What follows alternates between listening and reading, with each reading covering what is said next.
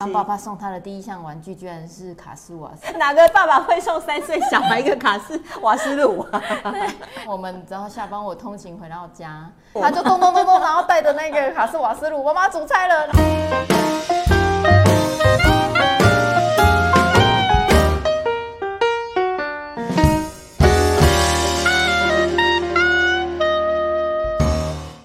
要趁早，人生会更好。大家好，我是你的好朋友念慈。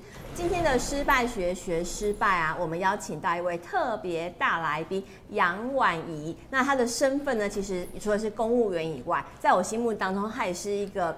超能力的妈妈，就是我我的小孩跟婉仪的孩子差不多年纪大，但是我觉得他的小孩子的生活比我儿子丰富非常多，而且达到了很多这个年纪的孩子几乎做不到的这个能量的事情。所以今天这一集呢，就是呃，我们希望能够分享这个孩子教养，还有怎么样激发孩子的这个潜能的部分。所以邀请我们这个婉仪来上我们这个节目。那我们请婉仪先跟大家做个自我介绍。Hello，大家好，我叫婉怡。那目前在公部门工作，另外自己有个身份是街头艺人。那平常会到就是做小丑表演。那目前现在比较大的生活重心是在跟孩子玩。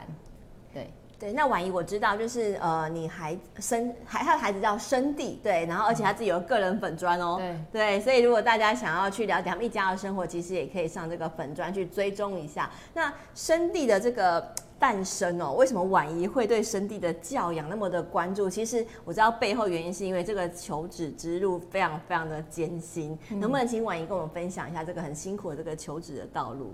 就是生弟对我们来讲，它是一个还蛮意外的礼物啦。就是我呢，就是二十八岁呢就结婚，就是感觉人生很顺遂嘛，就是考上公职，然后考上公职之后就应该要结婚生子。那国考这么难都考过了，就会想说生小孩这件事情应该在结婚一两年后应该就会水到渠成自然来。结果我发现哎都没有避孕的的状况下，她还是没有办法顺利怀孕。原来有一件事情不是你努力就有。对对对，很多事情都是这样。那后来我们大概努力个两三年，觉得就是加上先生的工作，他不是那种可以就是因为要。出勤啊，他不是可以随时每天都回来，所以那种传统的要怎么算啊？对，什么几几点的时候要怎么样回到家开始做什么事情？不适用在我们身上，所以我们那时候都采取要一个就是非常精准的，直接求助医医疗单位，那就是用人工受孕的方式。但是在过程中其实就遇到一些阻碍，就试了大概四次吧。哦，是是很多，蛮蛮多的，而且这个过程也蛮艰辛的。第一次可能你就是去医院要要配对嘛，对，那你胚胎就只有三颗，然后第一次的时候就困难植入，就困难植入，就是哎，在植入的时候发现你身体状况构造有一些问题，所以没有只顺利植入就失败，对，失败之后呢就冻卵，就冻胚胎。胚胎在解冻的时候就剩两颗了，好惨哦！剩两颗再植进去的时候就没了，然后就等于一笔钱就丢到水里就没了。哎，那说明这个费用其实蛮可怕的。对，然后那时候就觉得天哪，嗯，那些钱都可以买一部车，就是瞬间就没有。然后那时候觉得打击蛮大，嗯，然后就中途有先就是停下来思考一下说。为什么要逼自己？就是走到这一，就是因为会是很大的挫折。对对，然后就想说，那时候就在想说，我是真的很想要孩子吗？嗯，就是我是真的很想要孩子，还是只是为了想当妈？就是好像当女人的那个资格，我能生，好像说是证明我能生。哎，婆家有给你压力吗？也没有。也没有，也不会。他就是我我们婆家，他不是那种说非常传统，你一定得生。嗯、可是我那时候有在思考，说自己真的是为了什么而生，所以中途有停下来，就是那我如果真的很爱孩子，我应该也可以带别人的孩子啊。所以那时候就有去，就是去学小丑啊，嗯、去医院服务，或者是出去折气球跟小朋友互动。就想说，先没有办法当妈妈，那不然我就去先先学。所以你后来发现是自己喜欢陪伴孩子。对，就是就是先去学怎么跟小孩互动吧。啊、就是如果以后真的有小孩，嗯、就也可以加减用。那学着学着，中途就觉得跟老公的关系越来越远，因为我老公是一个非常爱运动，学小丑也很好啊，可以娱乐他。对，然后我们中间其实就各走各的了，就是我走我的、嗯、的兴趣，那他喜欢运动，就我们必谈，尽量不要谈。啊，生孩子很尴尬，因为他可能希望我可能再努力看看要不要再走进医疗这个，再试试看。但是你其实但我自己觉得有点害怕，有一点点害怕，因为就是不管是不是钱的问题，是你害怕再失败这件事情。对对对对对。那他就开始就是还是去运动啊，爬百岳啊，然后玩山铁啊什么。我那时候有一度觉得天哪，我的婚姻会不会因为没有孩子这样会两个走到一个就是。越来越陌生。对对对对对，因为大家彼此兴趣不一样，然后原本有个共同的目标是要生孩子，可是也因为担心夫妻感情会变化，干脆不要提，然后反而就走向不一样的人生道路。对，那后来我觉得这样不行，就是我应该也要试着去走进，就是如果真的没有小孩，我要规划没有小孩的路，除了我自己可以走小丑公益以外。我就可以，嗯，就是那不然我也来理解一下我先生的运动世界，就是那不然来认真好好的准备一场三铁。可是你之前都没有跟他一起运动吗？没有。因为他是那种很 top 等级的、uh, 的运动高手，嗯、他没有办法等，就是他是那种竞速活动，那你都跑不完一公里的人，跟那种 可以玩完二二上上 T 台的那一种，对对对对，就是对，我觉得那是不同世界，连、嗯、就连爬山那个时间脚程也不太一样，对，嗯、所以但是我就反正我就在我的路，我自己报名三铁课，然后就慢慢的、啊，所以他没有，他不是你的教练，就自己是，你也是自己训练自己的，我就自己去三铁班报道，然后。一个礼拜就是一下班我就赶快去一一个礼拜上七天的体育课，哦、然后就不会游泳开始练这样啊。所以你在报三铁之前你不会游泳哦？对，所以我就然后就假日要去三铁转换是就是要。直接进，而且一般人都是啊，先学游泳，先学跑步，你一下就报冲到三铁，这个这个很可怕。我是先骑车开始，然后骑车那时候生不出来，我自就是想，然后我就跟老板请了一个长假，嗯，就是就是嗯，他们也知道我就是过程当中很辛苦啦。对，因为我打针都在办公室啊，所以同同事们看着你打针吗？所以我都会自己躲起来打啊，嗯，因为他要固定时间打，那我中午的休息时间我没有。办法去哦，没有，而且那个针要冷藏，因为我打过，所以我知道，对，所以要自己吃自己的肚子，所以就变成说你要固定时间自己在办公室打，所以办公室是知道这件事，但是就是那个去植入啊，然后长官也知道，因为你要请假嘛，对，然后结果他们就想说啊，来第一天的时候没问题了吧，没问题了吧，然后我就啊，好惨哦，哭爆，就对，就就没有，然后长官可能觉得，哎，你已经在临界点，然后那时候就说我。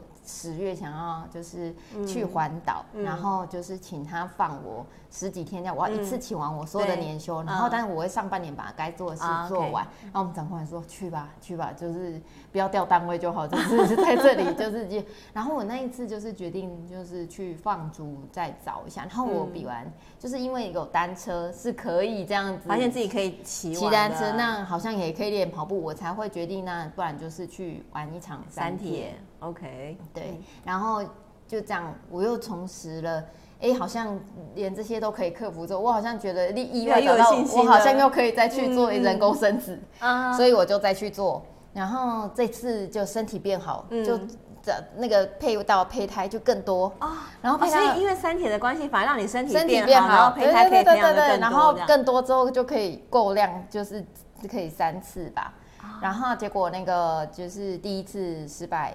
第二次流产，然后第三次我就没有，因为因为第二次怀到，然后又掉了，就没有，就是就是就就那次的失败又更大了。对啊，因为已经怀了三个月出来了，然后流产这样。然后我那时候就真的是人 人生就觉得哦崩坏，不过也还好，因为我那时候也已经小丑路都开始了，所以那时候其实转换的还蛮快的。嗯然后那时候就想说暂时就先不要，因为主要是去。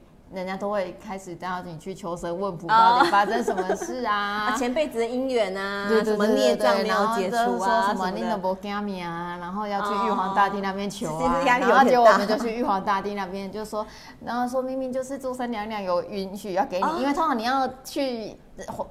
主那个要植入前都要先住生娘娘那边求嘛，然后他已经答应给你了，然后结果在三个月之后流产，你就会有点愤世嫉俗，怎么你答应给我了，怎么答应给我了，然后你又把他带走，这是上天要给什么旨意？然后这时候就会有一个人出来跟你说哈，嗯，这个是祝生娘娘也没有办法给你允许的，你是玉皇大帝要准才可以，所以你一定要去玉皇大帝。这个神明界也是有那个关系。对对对，然后我们就去玉皇大帝那边啊，就说你一定要带着你先生去，因为是你先生不给他命啊，然后所以就是要带着我先生，因为我先生又是那种很铁齿的，所以我们就去，嗯，然后我们就跪在那边，然后跪在那边的时候啊。我们就是想办法要贿赂神明啊，这就是 哎，如果有小孩的时候可以那个什么，然后会准备什么来来回打理呀，然后然后正的反的都，不然然后不然给个名录这样，然后后来就都都没有，还是就是都都瓦不杯，OK，结果我后来真的就有一点点就是也没有耐心了，我就说。嗯，玉皇大帝，如果我此生不加冕，你就给我三个熊杯，嗯、因为我也已经找到我可以贡献这个社会的方法了。那我就把剩下的时间，我不会再去做人工试管意义的事情，然后就是不要再把时间、金钱花在那边，然后也很伤身体。嗯，然后我就专心的去做公益的事情。嗯、结果啊，神奇的事就发生，就扣扣扣三个熊杯。嗯、哇！所以玉皇大帝就是等到你最后一刻，他才愿意给你。对，所以我就后来就我都没有再去做人工生殖。嗯、但是你的生殖中心的医生，对，还是会跟你说检讨原因，为什么？对，对对。他就说哦，那你身上有个息肉，要不要去做手术？哦、但是我想说，为了自己的健康，我还是去做。嗯、但那时候医生就说。你就试试看自己，嗯、因为你的卵子还是正常，就是你试试看。是是是。结果我们就自然怀上生地。啊、嗯，好棒哦！对，就是他就是嗯，很自然的就因为这样，然后来到我们的的世界里面，所以我们对他也就无所求了，就是。就希望他就是开心的，可以做他想做。你知道前后花了多少年的时间啊？我三十六岁才怀他九年，结婚后九年才天哪才生，所以很多人问我要不要再生，我就说 我不想再花九年。就是有，我觉得有一个就生命，对啊，你在这个过程就不想再花九年了。嗯，对。哇，好感人哦！生弟知道这一段吗？他现在还不知道，但是他知道他前面可能有一个不知道是哥哥还是姐姐，就流掉。嗯嗯嗯。哎，那如果是因为这样的一个过程呢、啊？你们一开始在面对生弟的诞生的时候，嗯、你们夫妻有没有讨论说以后我们要怎么样教这个孩子？因为我相信夫妻光是婚姻相处，其实都有很多磨合。嗯。那尤其很多夫妻会吵架，都就是因为教育孩子的问题。嗯。那你跟你老公之间的对孩子的教养方式有没有哪里不一样？会，我觉得我先生他是属于比较，就是原，我觉得都来自原生家庭。嗯、我先生他是比较父权家庭啊长大的孩子，所以他是那种，嗯，爸爸是有一定的威严，对，所以他也想要是那种权威家里的一家之主的感觉，对，就是对小孩就是有一定的规矩，一定要一定要怎么样。而且我先生他比较不善于。言辞说理，嗯、对，那所以他在这一块一开始很严格的时候，我会在这上面会跟他有一点点就觉得太严格。啊，你为什么要对孩子那么凶呢？嗯，但是后来就是发现他家里有一个人扮黑脸，其实事实的扮黑脸是好，好像也是，对对对对对，嗯、然后他是那种。后来调整之后，他可以跟孩子玩了，所以他是两面他都可以，然后又有权威，所以他反而在我们家是游刃有余的那个角色。然后我们是那种就变成孩子就是白脸，对，就是我就有时候会爬到头上去，是嗯嗯，OK，哎、欸，我知道。我认识婉仪啊，是因为我们一起上了这个全老师的这个脸书行销网的课程。嗯、那我后来看到婉仪最厉害的地方是啊，呃，她为了孩子，就是为了交作业啦，然后她就弄了一个生地的一百道菜这个影音节目。嗯、那我觉得很很可怕的是，你知道生地那时候三岁，是不是？对，他两岁多开始煮。对，两岁多的孩子哦，你想想，可能幼儿园还没有上，可是我们的婉仪非常的大心，你知道，心脏非常强大，他就让这个两岁多的孩子开始去做一百道菜，而且是从头到尾几乎自己完成，嗯、自己拿着锅铲，我就看他自己那边拿个小瓦斯炉这边翻翻锅，嗯、而且那个手法还蛮纯熟的。嗯身为妈妈的我，我其实做不到。我是一个手残主妇，我连烤地瓜都烤不熟的人。但是生地可以做出一百道菜，我就很好奇，哇，你当初怎么会想要做这样的事情呢？那因为一开始啊，其实弄令我们并没有要带孩子煮菜，嗯，是因为孩子放在外婆家，我们都要工作。然后有一天，就是外婆都要煮菜的时候，然后小孩一定要放在旁边嘛，对，然后他就。一闪神，然后小孩拿起刨刀，满两岁，一岁多快接近两岁的时候，然后刨刀爬刨下去，然后刨。一般大人应该都会惊吓。对，那个力气，你会觉得他是没有办法，然后他就刨两下的时候，然后我妈妈觉得很惊讶，说，快两岁的孩子，他居然可以用刨刀了。然后他后来就所有要刨的东西都交给 他，然后他就很爱刨苹果啊什么的。那一开始就是先从刨刀开始入手，嗯，然后他就很喜欢玩。小孩是不是有一个阶段都很喜欢玩扮家家酒？煮菜，看爸爸妈妈煮菜，他就是想要玩扮家家酒。但是那时候都是玩假的东西，对对对对，不会受伤。那他会很想要在你做菜的时候参与。然后我觉得我们有抓准那个时机，就是。我妈妈就是那种会让孩子说，那不然你你帮我做一个什么事情，在我在弄火也比较危险，那相对比较不危险的给你做，嗯，就是刨刀啊，让他刨，然后小朋友也比较慢嘛，那阿妈几乎可以完成所有的事，就让他刨一个，然后是到那一年三岁母亲节吧。然后他就一直很想要可以接触我们进阶其他东西。他爸爸送他的第一项玩具居然是卡斯瓦斯。什么东西？哪个爸爸会送三岁小孩一个卡式瓦斯炉 啊？对，然后爸爸就送了一个卡式瓦斯炉给他。然后他每天我们只要下班我通勤回到家，就他就开火，他就咚咚咚咚，然后带着那个卡式瓦斯炉，妈妈煮菜了，然后他就去，然后我们我可能还正在吃饭，妈妈为你煎三颗蛋，他就是煎颗蛋也好，他一定要开他的瓦斯炉，然后别人不能煎。可是他会自己开哦，会，他就是现在就是自己开。然后我们后来因为我会煮，我跟你一样，就是我其实也不是说到 知知道很多菜，所以我们都是这个礼拜，然后开始，然后问弟弟说这礼拜要煮什么菜啊，然后找菜单说煮这一项好不好，他就选了，然后就说好，那我们就早上去一起去买食材，然后回来切菜备料。这很杀时间，就是一个上午就过去了。而且你后来，我觉得你们很厉害，是跟他讨论要做什么菜。对对对，然后就会看先看人家 YouTube 怎么做，然后看完之后有个心里有个想法之后，我们再去买菜这样。啊，所以他那生地这个过程当中他会参与讨论嘛？就是哎，这个我不要啊，那个菜不好。对，他就是三道菜，妈妈能力所及的范围内，然后让瓦斯炉煮出来的。对对，瓦用瓦斯炉可以的，或者气炸锅。嗯。那这一百道菜，据说花了呃一年多时间就完成了。对，一年多，一年多就一年半。嗯，所以就每个礼拜做一道菜，然后一年。有时候一两道，有时候是从早上煮到晚上。这个妈妈妈妈也太累。母亲节那一天要煮四道菜，就是一边煎鱼，然后一边烫青菜，然后开我双锅这样。不是三岁小孩在煎鱼这件事情，让我觉得非常的可怕，你知道？而且你知道四道菜已经是可以可以摆桌的程度，对对对，所以你的，母亲节的大餐是你儿子三岁的孩子 摆一桌请大家吃的这样子。而且我们最佩服是我们全家当白老鼠，就是他很喜欢煮完，然后端出来，阿公吃啊。那有没有哪一道菜让你印象最深刻的？我觉得最印象深刻就是炸明虾。炸明虾哎很难，不是还要不什么？对，虾子要去要去虾子，重点是要用炸锅，就是那个油很多，三岁，然后放下去的时候，然后啪啪啪啪啪的时候，然后它被油烫到，他就会说没关系，这一一几天就好了。真的，他不怕烫这件事，就是我我觉得小孩的潜能就是在这过程中啊，你不断的遇到一些问题，然后。就是那个油锅我都很怕翻掉，啊、所以但是越危险的事啊，就是反而小孩是可以学习怎么控制风险的，就是他可以抓着那个那个，然后去翻那个明虾，好可怕哦！天哪！然后有一次煮吴锅鱼啊，吴锅鱼很难的，就是那个油的。然后你在抓的时候，然后他也很害怕，第一次感觉到害怕，因为鱼有点大，他也抓不太起来。然后他就妈妈你，妈妈你去你丢。然后我就先这样子，然后那个什么，他就说他没办法，他一定会用丢的。对呀，很可怕，啪啪啪，然后那个鱼很可怕。然后而且他就是我一放下去，那个油喷出来，他立刻跳开，下意识立刻闪开。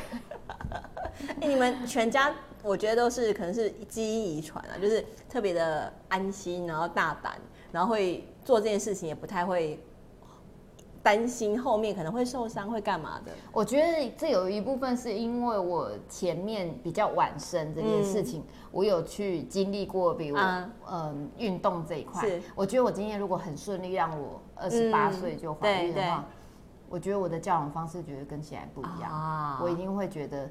就是跟妈妈一样读书，然后考上公职，念研究所。啊，就是我会觉得，因为我会觉得那是最安全、最舒适，然后最可以最通往就是让自己工作稳定的路。对对对，哎，你知道我我我有感觉，因为我我生女儿的时候，第一胎嘛。真的照书养，然后就是稍微跌倒，刚好快点去扶他起来，然后担心他受伤啊，嗯、或者觉得他如果失败后，我会觉得哦，要不能让他有失败的感觉，让他有自我成就感的感感受。可是我儿子跟我女儿差了六岁，嗯、我真的随便他跌倒就自己起来啊，我也不管他，他就自己起来了。嗯、而且呢，我我发现他比我女儿还要勇敢，然后愿意尝试很多事情。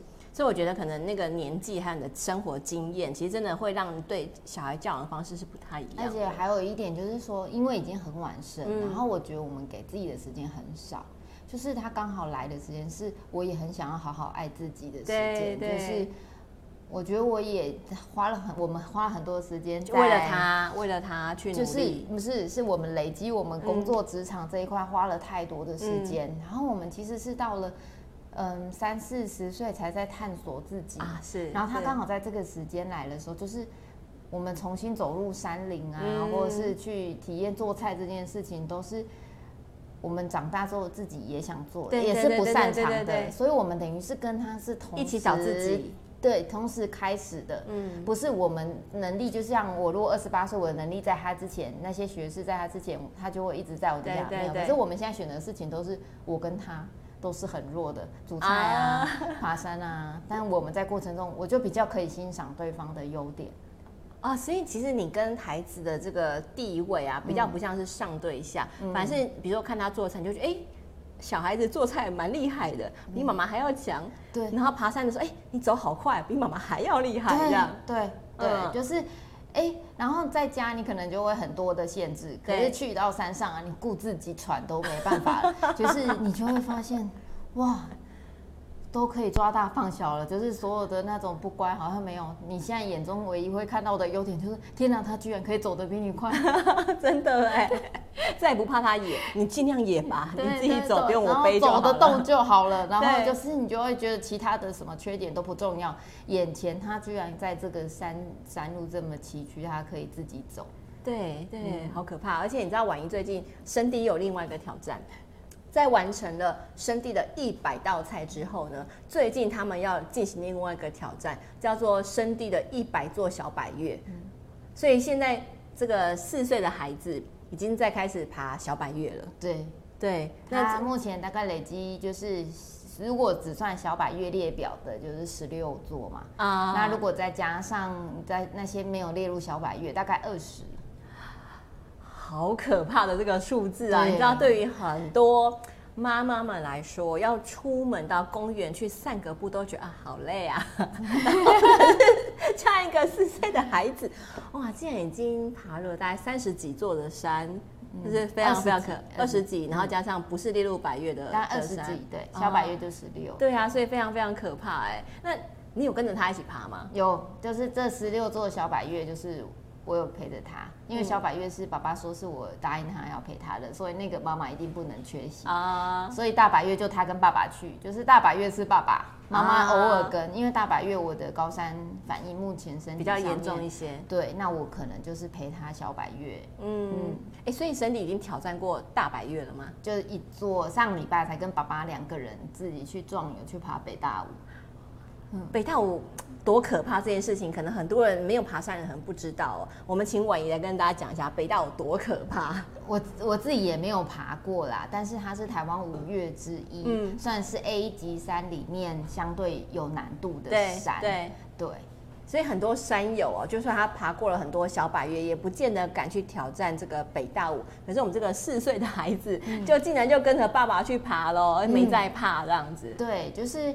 我觉得小孩子对于恐惧啊，嗯、没有大人这么多哎、欸、啊，因为他不知道会发生什么事情嘛，就跟着爸爸去。你说他不知道什么事情？我们在前一天的时候，因为我是知道，因为会有很多的新闻事件。对对对对。然后我前一天就会跟我小孩说：“你这一次出去，你一定要紧跟爸爸，是，就是要不能离爸爸太远，嗯、然后不能就是调皮乱跑、乱乱、嗯、走。”然后他说：“不然会怎么样？”我就说：“有可能会跌下山。”对对。然后他说。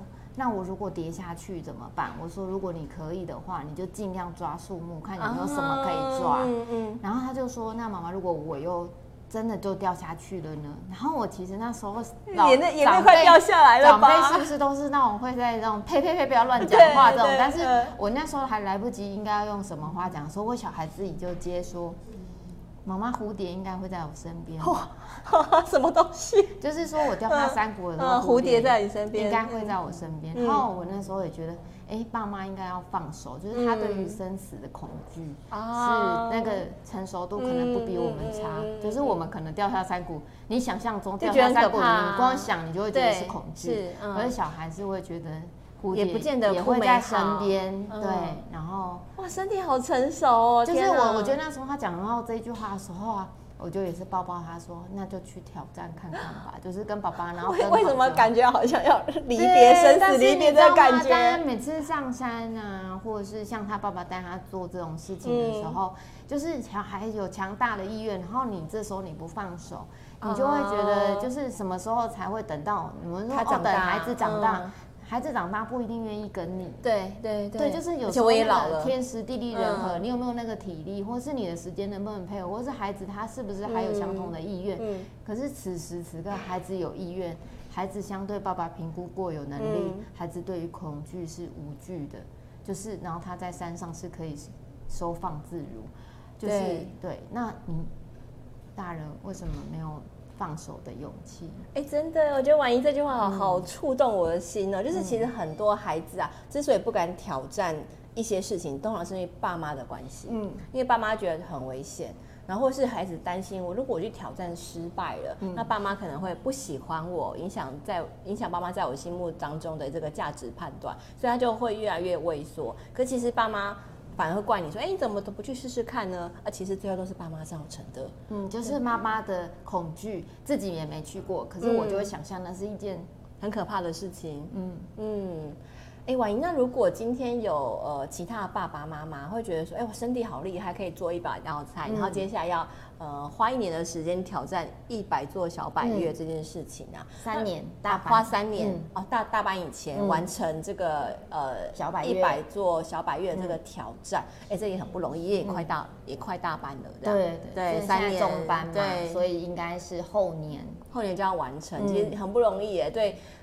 成年人来说，好吧，你能够挑战一座百岳，就已经是非常艰难的一个跨出去的这个呃里程碑了，这样子。所以，如果今天有人跟你说，哎、欸，婉仪，我觉得你家身体好厉害哦，可是我家孩子啊，就是好像比较畏缩，比较胆小。那我希望他能够跟身体一样勇敢，然后会去尝试做很多事情。那在孩子的这个建议，或是爸妈的心态调整，你会建议他怎么开始做这件事情呢？我我觉得家人应家长应该是要去。嗯，观察孩子他现在喜欢什么样的事。然后就是打蛇随棍上啊，而不是去帮他选择说，今天你明明就是很静态的孩子，嗯，然后呢，逼他去户外运动，你就说，哎，爬山很好，你赶快去爬山。没有，你看森弟他当时候是因为他会用刨刀，然后我们就顺势的，他很想煮菜，好吧，那不然好了，那就我们就专心来煮菜好了，也不要想别的。所以那时候他专心煮菜的时候，我们都没有带他爬山啊，因为根本带不出门，他每天就是想进来就是想煮菜，对，然后他是后来。爱上了姨姨，就是我们家有一个姨姨，每天都往外跑去爬山，啊、然后他就觉得为什么姨姨你都要去爬山呢、啊？然后爬山有什么好玩？姨姨就我们又打蛇随棍上，不然姨姨你带我们一次，第一次真是哭爆了，好不好？就是根本走不到十分钟，然后就走不到十分钟就哭了，就腿酸呐、然后小朋友你知道吗？家长很容易在小孩子第一次爬山，然后很虐大人，因为他一直走不动，然后哭，那爸爸妈妈要背啊，就算了，然后不来了，算了。大概就是就这样子，你可能就会讲，再再也不去了，就再也不去，或者是可能尝大概尝试个三次，我们尝试个将近三个月到半年。